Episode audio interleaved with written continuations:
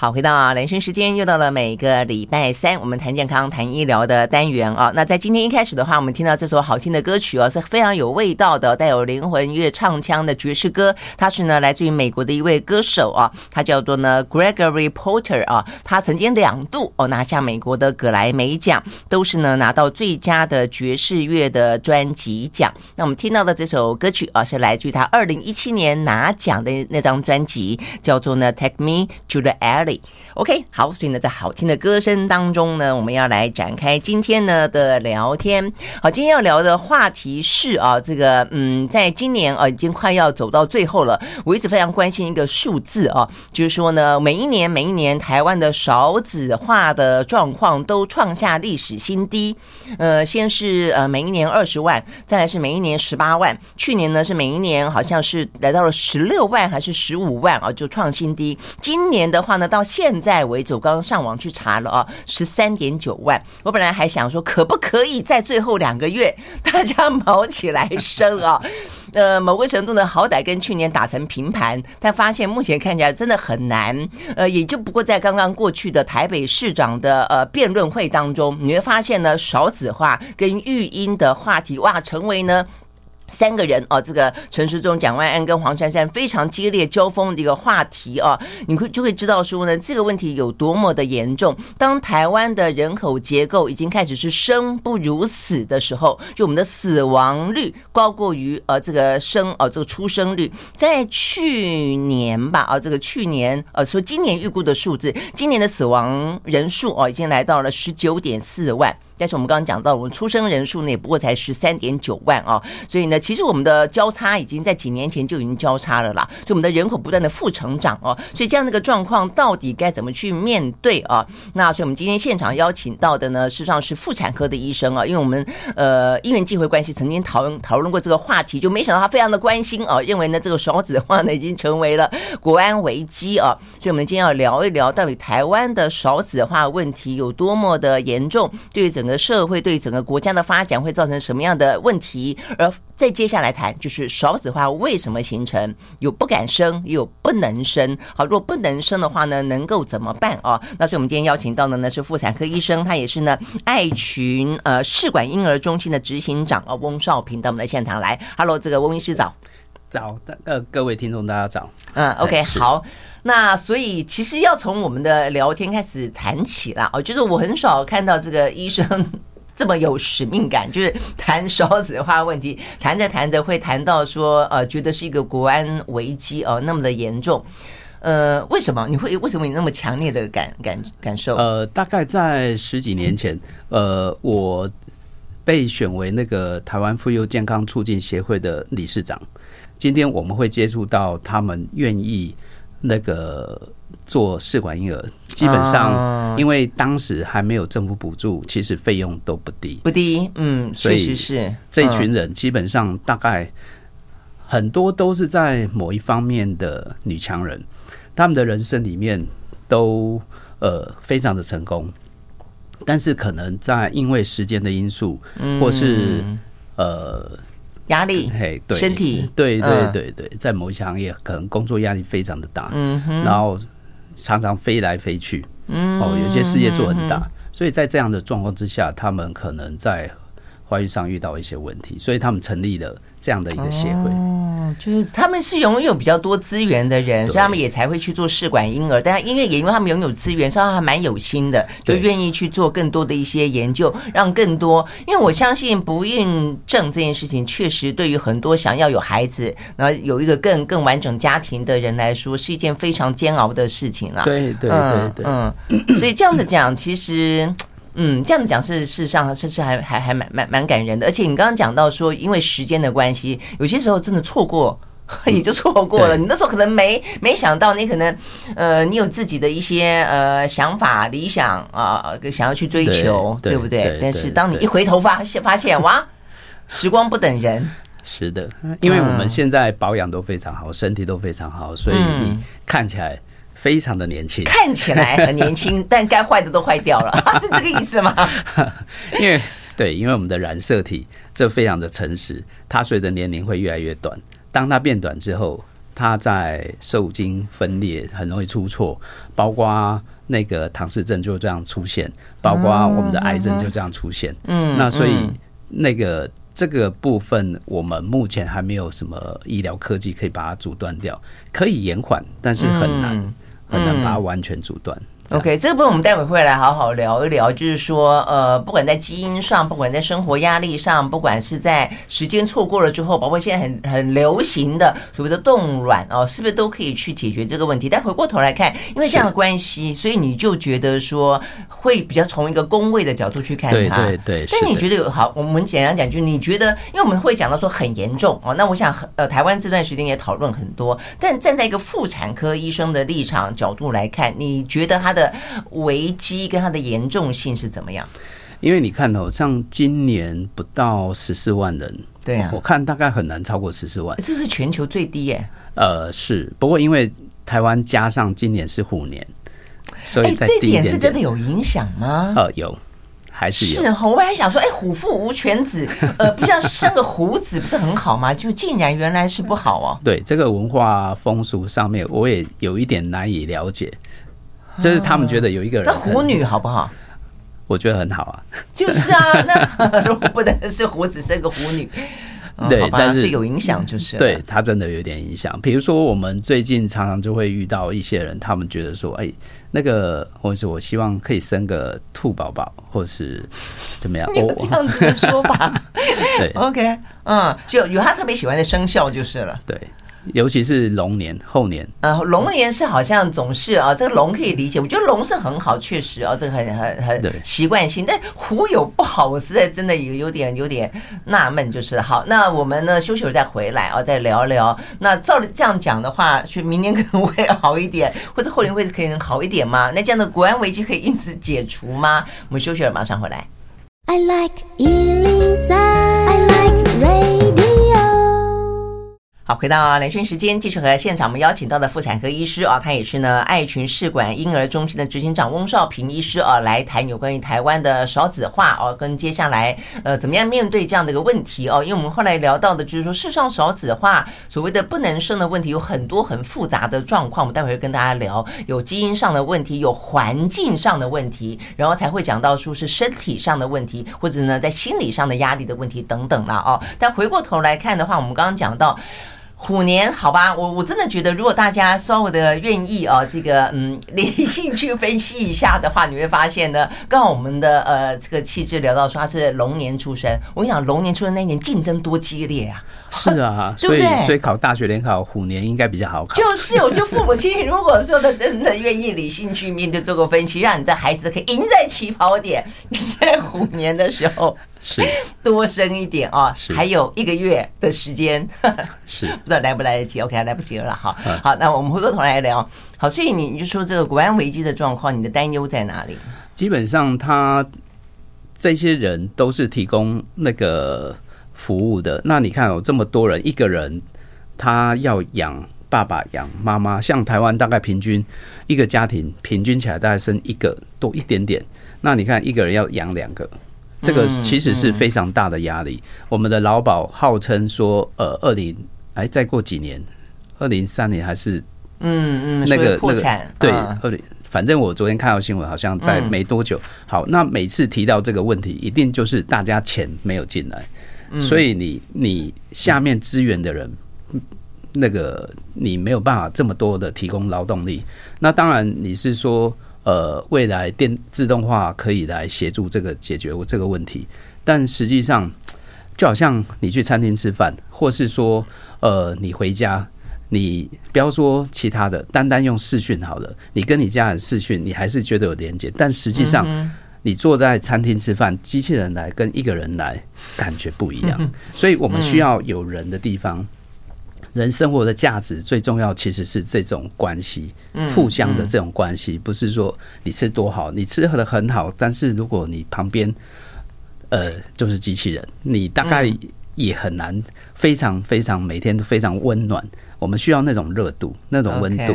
所以我觉得人，你到了过年过节，呃，你。家人相聚，或是说大家去凑人挤人，因为这种温度跟我们都在生活在一些很多机器人的地方是。不太一样的。OK，所以你比较关心的倒不是说从经济的角度去去看所谓的生产力，你反而是跟社会性的比较是人的连接这部分，你觉得会不一样？是，是因为我们从人文的角度看，嗯、因为从经济的角度看，当然这个很多社会学家或是我们的经济部长等等，他经发会等等，他们大概都已经会去深入去处理这件事情。嗯，但是从我们。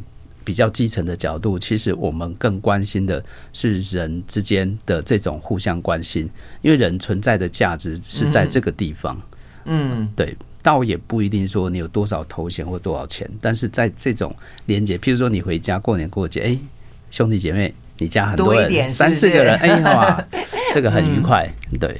对啊，对，OK，所以呢，呃，这个翁医师想到的事实上呢，可能不只是说未来的社会哦，呃，是老人家呃可能会比呃年轻人跟小朋友还多，可能还包括机器人 也会比呢人呃来的多，或者占了相当部分的时候，呃，这样的一个呃未来的世界其实并不远哦，哦，这样的一个未来世界的话呢，可能会是一个什么样的样貌啦？哦，那我想这个对确实讨论起来会变得更更复杂很多。好，但回过头。来说，我们就要聊了。那但是如果说是嗯这样的一个情况，但是现代人不见得是他不想生啊。对啊，就是说其实现在有说不想生、不敢生跟不能生。其实呃，现代人当不想生，你很难去，就是他可能对于啊这个世界啊觉得呃战争啦啊这个动乱啦啊，然后呢呃这个生活起来其实坦白讲很辛苦啦啊这个呃通膨啦啊这个赚的钱远远追不上啦 之类的，是就觉得啊那我干嘛再把一个生命带来这个世界？当然有人这样的想啊，但是呃如果说他不是这样想象，呃是他想生的话，其实就是我们有碰到那种他。不敢生，就是整个的环境没有办法支撑他去生，跟他生不出来的问题。对，所以嗯，你碰到的，我觉得大概分成两个部分，一个是比较年轻的，一个是年纪比较大。嗯、像我刚才提到，我们协会里面很多都是非常有成就的，甚至是上市公司的老板。那他们这些人，因为他们在追求人生的成就，其实是会忘记这件事情。嗯或许他也没有忘记，但实际上不会摆在第一位。今天，哎，对，我觉得是优先顺序的问题。飞来飞去，今天他飞巴黎，明天香港，后天加拿大温哥华，跑来跑去，他事业做这么大，嗯，那他怎么可能那个时间点，那个排卵时间点都都 miss 掉了？嗯嗯，就算有，搞不好也很错乱，是不是？啊，对 对，很很容易是这个样子。但是他们不 care，因为他们觉得他们他们眼前大概就是事业。当他们事业到这个程度的时候，他觉得，哎，事实上，呃，需要有个小孩的时候，嗯，哎，这时候可能就有一点错过。那对于一个年轻一点的，这是一个比较比较。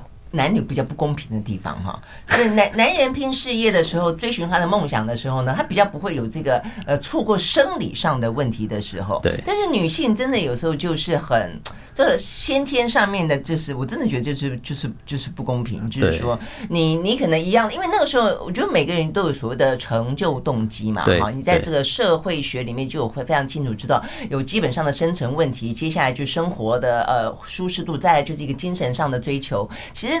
人只要是人，不分性别，都有这种成就动机。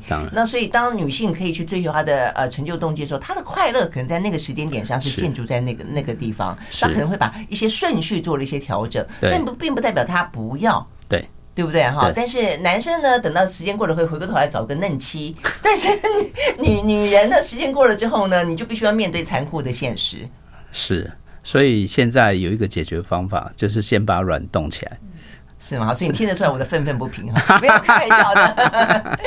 好，是是。所以冻，所以你你是赞成冻卵的？对，呃，基本上就是预约你未来的幸福。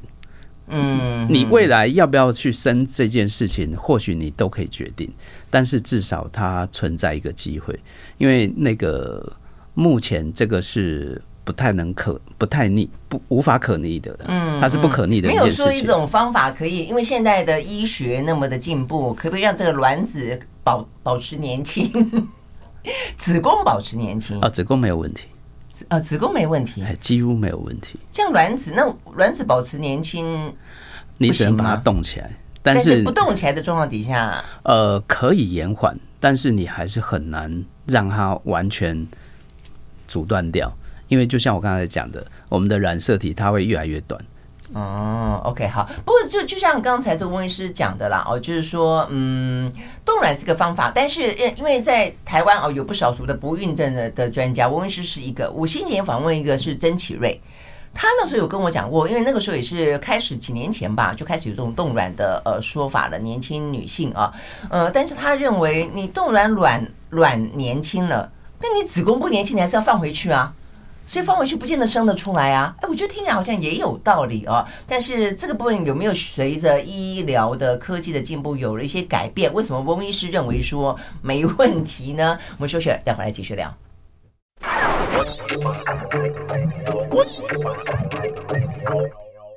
好，回到兰萱时间，继续和现场邀请到的妇产科的医师哦，他也是呢爱群呃试管婴儿中心的执行长翁翁少平医师来聊天哦。我们刚刚聊了这个少子化的问题，真的对台湾来说，我是真的觉得，虽然我自己没有孩子了啊，但是我觉得有些事情就是人的选择或是因缘际会的问题。但是我是真的很同意哦，就是说人呃，就是人际关系当中的连结跟那种所谓的温度，然后跟整个的社会的。嗯，这种生产力哦，其实我也认为是一个很大的问题哦。但是如果说他是出在并不是不愿意，而是没办法做的时候，我觉得这个部分就必须要大家能够共同的去去克服啊，包括政府的一些政策，包括一些托婴托育，然后呢，你要让这些愿意生的，因为现在呃愿意生的就比以前觉得想当然然而一定生的 就已经少很多了啊。所以呢，人家愿意生，你应该给他更好的啊。这个呃环境才对，这个环境有非常多层次的环境啊。好，所以我们刚刚讲到，就是说，好，那如果说用从自己的角度来看自力救济的话了啊，所以我们刚刚讲到的是冻卵。好，那所以冻卵这个问题到底为什么？像曾启瑞医师他的说法就是说，当然可以哦，但是他的意思说，其实他觉得很多的年轻女性没有想到哦这个子宫的问题。那你的切入点是什么？呃，子宫环境这部分大概分几个，第一个大概就是子宫结构的问题，第二个是子宫那个功能性的问题。那子宫结构如果万一它刚好是双子宫，或是说它的结子子宫有非常大的肌瘤，或是有腺肌症等等，的确需是需要先处理。那有的。绝大多数可以处理，但是有的的确很难处理。嗯，有些腺肌症非常非常严重。所以，对你说那个是一个疾病，对，就是说是一种生理的缺陷。但我说的是老化，如果是老化的问题，如果是单纯老化哈，比较容易发生是功能上的问题。就是说，这个子宫当它变小之后，然后它的那个血管会变得比较硬。那第二个就是因为我们长期暴露在这样的环境里面。我们的身体的免疫系统会越来越兴奋，会保护我们，所以胚胎这种外来的，它有时候会产生，不管是排斥也好，或是呃误认，就我们的身体免疫细胞误认这个胚胎是个外来物，对，或是说，因为我们长期在这样的环境里面，我们的血管是处于慢性发炎的状况，或是有一些人他有一些免疫上的问题，他要吃奎宁。那那所以在这种状况之下，他那个血管会有一点点那个发炎。那你知道我们的子宫的结构，尤其是内膜，它要提供小孩子在里面成长。那它里面的这些血管结构比较特殊。那尤其是血液里面的成分，如果会改变这个血管的发炎，或是它的血流、它的通透性。都会造成那个胚胎在着床遇到困难，嗯，所以它大概有这两个层次。那但是这个在目前的医学慢慢慢慢的它在克服中，所以这个部分我觉得已经大概八九成大概都可以克服。你说包括什么血管变硬啊，然后这个呃把这个。胚胎视为一个外来物啊，等等的问题，都透过医学的进步，对对，可以克服啊。是，慢慢在克服。为什么年纪大了以后，子宫比较容易视胚胎为外来物啊？年轻的时候比较不容易啊。呃，其实这个大部分呃，这种 case 不多了，但是因为那个胚胎进来之后，它正常，我们身体会产生一些保护的蛋白质，然后去修饰这个这个胚胎。但是当年纪大之后，不管是说我们的血管，我们血管开始变硬，就像我们年纪大会高血压嘛，嗯，所以你知道年纪大的人，她怀孕容易有子痫前症，跟这些血管的通透性、血管会有点关系。那所以我们是需要先用药去预。预防让这个胚胎着床会比较不遇到困难。哦，是这样的，所以你等于是说，呃，在冻卵的同时，到了某一天他得要放进去的时候，那时候假设他已经年纪已经照理来说，呃，过了这个呃生育的年龄之后，你可能要先去把他的子宫培养成一个适合迎接这个卵，对，是的状态，这个是的。哦，是这样子哈。对，这个慢慢慢慢，那这个几率真的高吗？其实还蛮高的，我觉得。哎，你你觉得比起过去来说，没有这样的一个医疗进步的状况来说，就是就算冻卵放回去不成功的几率，真的是有逐年的改善吗？我觉得改善很多哎，在至少在我们诊所里面，你看大概四十岁以上占一半以上，那几乎都会成功。你这样讲，最最高龄的。呃，最高龄你试过是？我自己这边是五十八岁的。哇哦，嗯，对，那那一个，因为他可能年纪也很大，他才结婚嘛。嗯，他我记得他是公务人员，然后他五十几岁才结婚。结婚之后，不过他看起来很年轻。嗯，但但是他但是他们其实你知道，人年纪到了一个程度之后，你会开始觉得。呃，这种关系，譬如说我自己接生我的小孩嘛，嗯、我儿子生你自己接，OK，好，我是是是，我儿子生下来的，嗯，我接到他的那一瞬间，我脑袋第一个浮现的是什么？是哎，哦，这么小，这么丑，他我死了也没关系，因为我会有一种直接连接那种传承，就是啊，我跟他有一种连接，哎，他他像我哎，然后。我好像死了也没关系的，因为我已经传承下去。这是从我心里面出现的第一句话。嗯哼，嗯哼。那万一孩子不像你的话，你可能就不会有这种。我开玩笑的。呃，因为有些父父父母跟孩子长相不是那么像。但是你这样讲很特别。嗯，我相信，我相信。对，嗯。所以我我觉得，我以为妈妈比较容易有这种感觉，但爸爸也会哈。其实我发现那个，尤其是那个男生哈。男生其实到我我们这些培训里面，男生年纪越越越大之后，其实越越会有这种想法。你知道，那个年轻的年轻的，比如说年轻一点的，通常是女方很积极，但是到了四十岁以后的，男方积极的多。啊，这样子吗？因为你说前往去你的门诊当中求医，希望能够有下一代，就传承的观念，传宗接代。对我自己的感觉，就是说，也也不要说男生跟女生做比较，但是你四十岁之前跟四十岁之后，男生想要的跟四十岁之后男生想要的那个冲那种坚持，其实男生会慢慢增加，因为他开始有成就。他他手上有太多东西，他这时候不缺。比方说，他就是需要传承，他会想要。嗯嗯嗯。哎，我觉得这这其实很好玩啊！我觉得他其实，我觉得性别本来就会在，不管在社会性，在在真正的生理性，在心理状态，是确实都会有一些不一样，会有一些时间差嘛。对对，对不对？你这样讲蛮好玩的耶。嗯，对，因为你四十岁之前，其实女生就会很想要生小孩。哎，他觉得他想，因为可能是发自内心的母爱。我也觉得，那可能生理上面就是建构你是这样的一个状况。但是，到过了四十岁之后，荷尔蒙开始下下来之后，他他会觉得我享受这样的人生也不错。我跟我没错，我跟先生或是怎么样，我我们自己就这样享受。但是先生他内心的，你从医生的角度看，真的就就有他的科学性。真的，因为当女性的荷尔蒙下降，也有人说，所以大家这个女性朋友要稍微警惕一下。这个我警惕一下，就你会越来越像。你不是讲像男，就越来越中性化。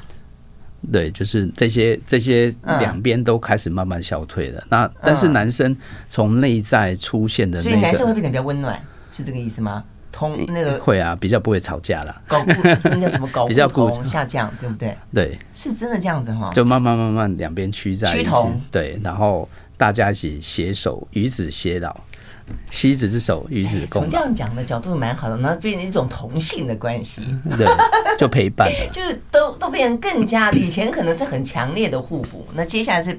彼此越来越趋同，对。然后你你刚刚讲的最后的那句话很温馨，就是呃，携子之手，与子同行。嗯，这样听起来不错。OK，好，所以你刚刚讲五十八岁，嗯，OK，所以这个真的是还不错哈。OK，我们休息了再回来哦。所以我们刚刚讲到说冻卵可能是一个方法，而本来可能大家担忧的，呃，或者我们在节目上面也曾经讲过哦，我还真的觉得说还蛮呃蛮值得大家啊，这个如果要冻卵的同时要去思考这样的可能的后续性的，但显然。的呃，医疗可能是可以去改变，让它变得更加的不困难。好，但除了这个之外，医疗还能够在少子化这个过程当中扮演什么样的角色？我们休息再回来。I like 103, I like radio。好，回到男生时间，继续和现场邀请到的妇产科医师哦，他也是爱群试管婴儿中心的执行长哦，这个翁少平来聊天哦。呃，其实我跟翁医师呃。呃，重新联络上，事实上是蛮特别的，因为我以前在呃电视台工作的时候，有一个嗯蛮要好的同事啊，他呃不孕症，所以我知道他很辛苦哦，这过程当中很辛苦。然后的话呢，呃，但有一次他跟我说，哎，我找到一个医生了啊，他就显然的觉得很开心啊，觉得好像找对人了。他说那医生说他认识你，我想他为什么会认识我？他说他他是你同学。我想哎，我怎么我的同学就文科的嘛哈，怎么会是当医生呢？OK，好，所以呢我才知道啊，他说。国中同学，你看我们的渊源有多多多早啊！国中同学，所以我才知道啊，原来他是不孕症的名医啊！所以我要做一个背景的说明了啊。那我就说，其实呃，翁医师从国中开始，我觉得你就是一个还蛮温暖的人了啊。所以你会比较从人文的角度去看很多的事情，呃，而且会让这个呃病患觉得很能够依靠。嗯，我觉得蛮蛮能够依赖。所以我听到他那样讲的时候。呃，他后来跟你有点像朋友嘛，哈，我觉得其实就很替有这个同学感到就哎很开心啊。那所以我们要讲的就是说，事实上，呃，花心思去替这些高龄产妇去设想。哎，我看过有人访问过你哦，你你讲到过说碰到他们这个上门求诊，然后那种失望的、沮丧的。那种那种感觉，你你会觉得，甚至有时候会觉得想想哭，就是你很能够理解他们那个状况。二十几年前，其实一一年大概都没有做几个人，而且它很贵嘛。对对，对，我我还有点印象那个年代。嗯、对，但是但是慢慢慢慢，当我们做了一段时间之后，哎，发现这个的确小孩子越生越少。那我们看到未来有些这样的状况，所以我。我们开始认为这是一个国安危机，然后再后来，呃，我又进到台大去读工那个工位，对对对。那我我研究的是那个环境跟那个基因上的问题。对，我觉得这是一个最最有意思的部分。嗯，对，会造成为什么那个生小孩会有困难？我举个例子好了，像我们有 case，他。夫妻他可能一个住南部，一个住北部，太太住北部，然后呃，太太住南部，然后先生住北部，然后那个他后来那个结婚之后过了没多久，先生赶快把他装潢好，装潢好之后迎接太太过来，结果装潢好之后，他们过了一年，她没怀孕，她跑来找我，那那时候我们。看到哦，先生精神不好，照正常一般医师应该就是好来，我们做人工受精或做什么。但是那时候我在想说没有道理啊，我问一下他的环境状况，诶，你会发现说哦，原来你就是我讲这边的这些故事嘛。那他这个装潢使得他的空气环境有问题，所以我那时候给他的解方是告诉他说，诶，你早上房子，没有开玩笑的，早上出门的时候，请你。把所有窗户打开，晚上的时候用空气滤清剂，然后加活性炭去解决。然后后来她半年后自己怀孕，她还没有做到人工试管。真的、啊，我我那时候就是听到翁医师讲到这个例子，我觉得太神奇了。就是说，哎，那你为什么当场会想到可能是环境问题？因为我觉得现在大家对于那种。嗯，不要讲不敢生了，这个不敢生是更多的一个社会上的问题跟职场上的问题啊。那但是如果讲到不能生的部分，大家比较多的是一个，我们第一个讲到说可能年龄过了，第二个可能是一些工作上的压力哦，就是现代人，但是比较少去想到环境所造成的。你怎么会想到这个事情？因为那个呃，我觉得我在美国那个，因为我那个在有机会去美国去参加协会那个研讨会的时候，啊，你就会发会去听到说，呃，那个其实生殖本身它其实是演化的一个现象。所以你看哦，所有的社群，它在一个很压力很大的地方，第一个发现有问题的是什么？其实是种族减少，那个它生育力会下降。后来你会发现，哎，其实，在除了精神压力以外，其实在生理上真正的确会有一些变化。比如说，像我们做以前我的我博士论文里面有一篇是在做那个那个 EGME，它它是很很久之前的制程，那这个制程这里面。可能是半导体业的制程，但这个这个东 EGME 这个东西，它呃，我们把它铺入在那个老鼠身上，你会发现它会在基因上面做一些改变，而且甚至它会传到下一代去。嗯哼，那这个这是我我们发表的论文。那也就是说，你会发现在环境里面有很多的东西，其实它在改变我们的，它不一定是基因直接作用，它是基因外的调控。Epigenetic，它那个基因外，它所以你这样听起来，就在半导体工作的台湾那么大量的工程师，可能要稍微小心一点。没有，他们主要是压力的。那个，因为现在的制程应该都有都有一些改变的。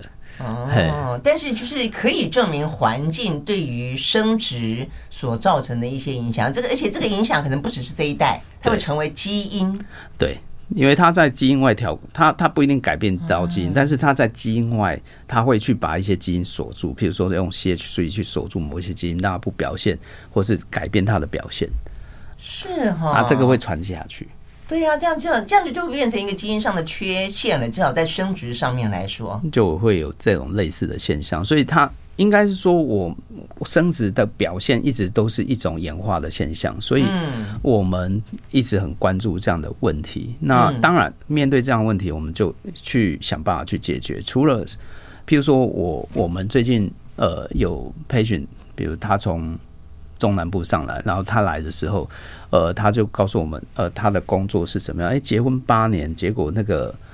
还算年轻，可是他就是没办法怀孕。嗯，那这时候检查起来，哦，看看先生，然后问他的工作，哦，他可能是会接触一些有机溶剂。那这时候他是汽车修护工，那他不会保护。其实大部分人都会生嘛，但是每个人对于毒化物的反应不太一样。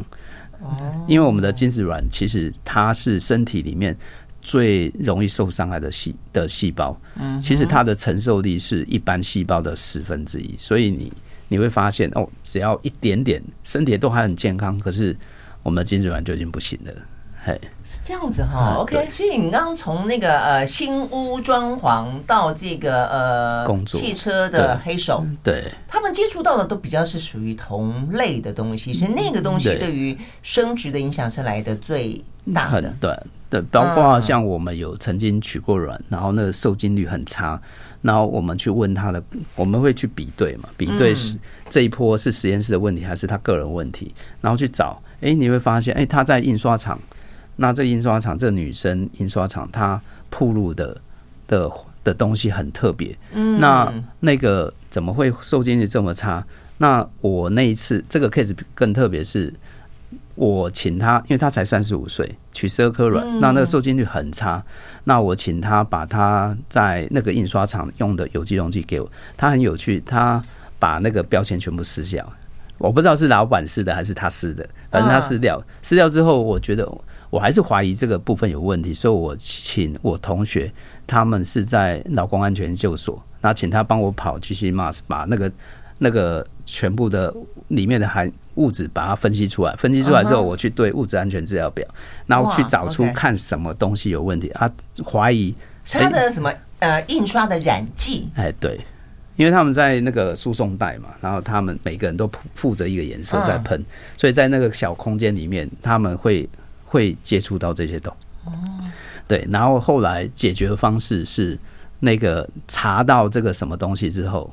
某一个东西，然后那我印印象中叫政务丸，然后我们请他政务丸，政务丸，物丸，OK OK 丸 OK 好，对，然后那个我们就是请他停止铺路，然后呢，他暂时休息，然后给他吃一些东西，然后从等过几个月之后，那我们再重新去去采取卵。本来我是跟他说，哎，你可不可以去我去现场去采样？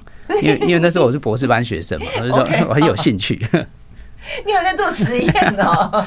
OK，好，呃，很需要这样的一个锲而不舍的精神。我们休息再回来。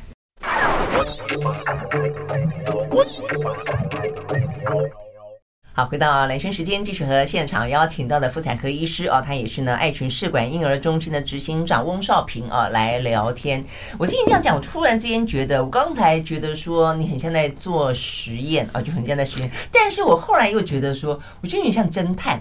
对，是，我觉得对不对哈？医疗本身它就是呃，就像我们需要很多的线索去。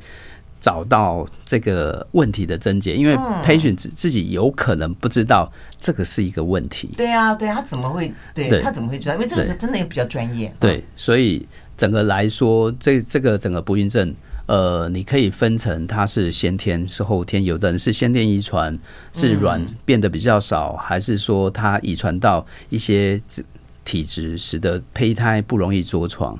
那也也会遇到现在最常见的就是。因为工作压力，所以他时间会往后延，嗯，然后往后延了之后，那个造成年纪上的问题、染色体上的问题。那这这也是男性也是会有吗？也会啊。那工还有一些工作压力啊。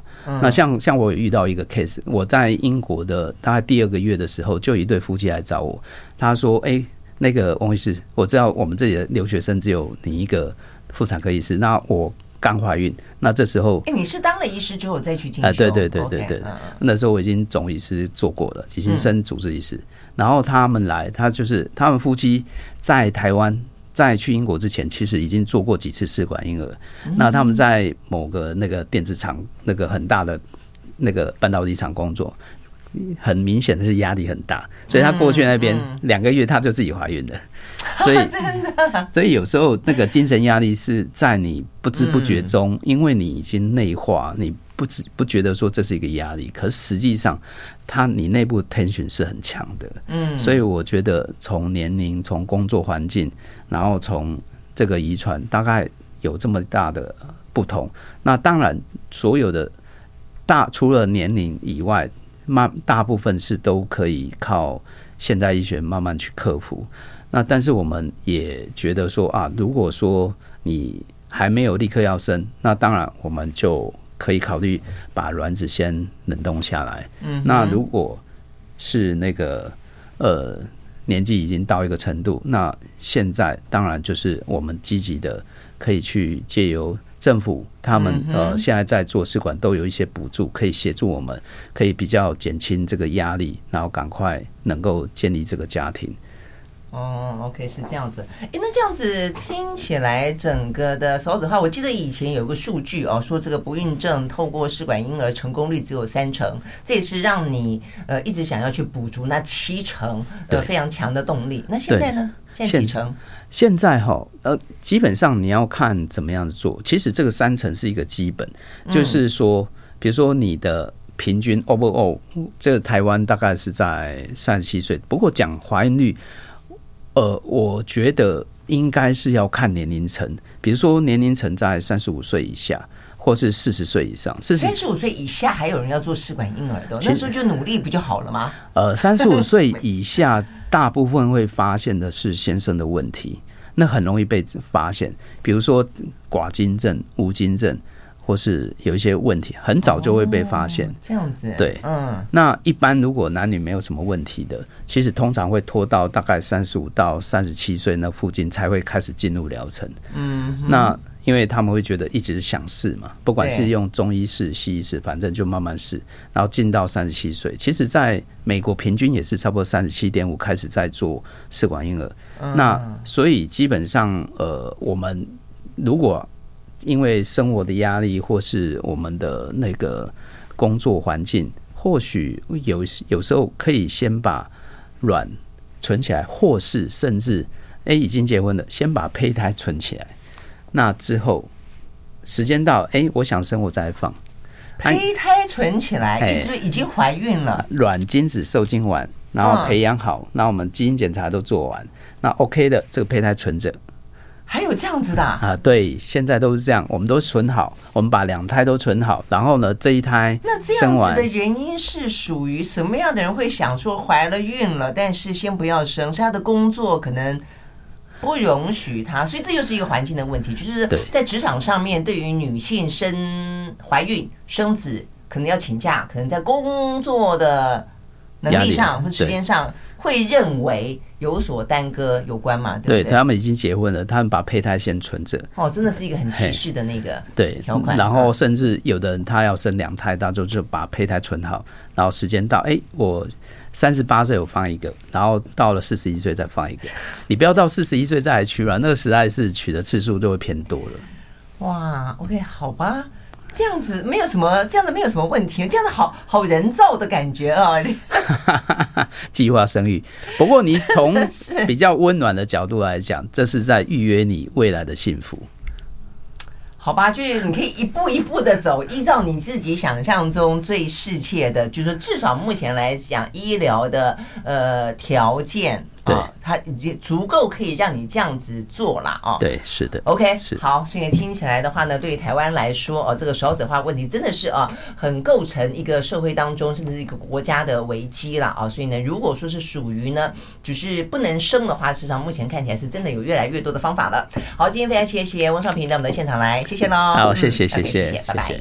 好，最后呢，要跟大家说一个呢，中广的活动讯息啊，那就是呢，到这个礼拜五双十一。之前啊，这个最后一天呢，有一个是由呢尚品寝具床垫馆和中广还有好物市集呢，呃，共同合作，等于是给中广听友一个特别的优惠的方案哦，所以呢错过就不在了哦，所以呢如果想要了解更多的讯息呢，在周一到周五早上九点到晚上七点可以打呃拨打呢中广的服务专线零二二五零零五五六三来掌握这个机会。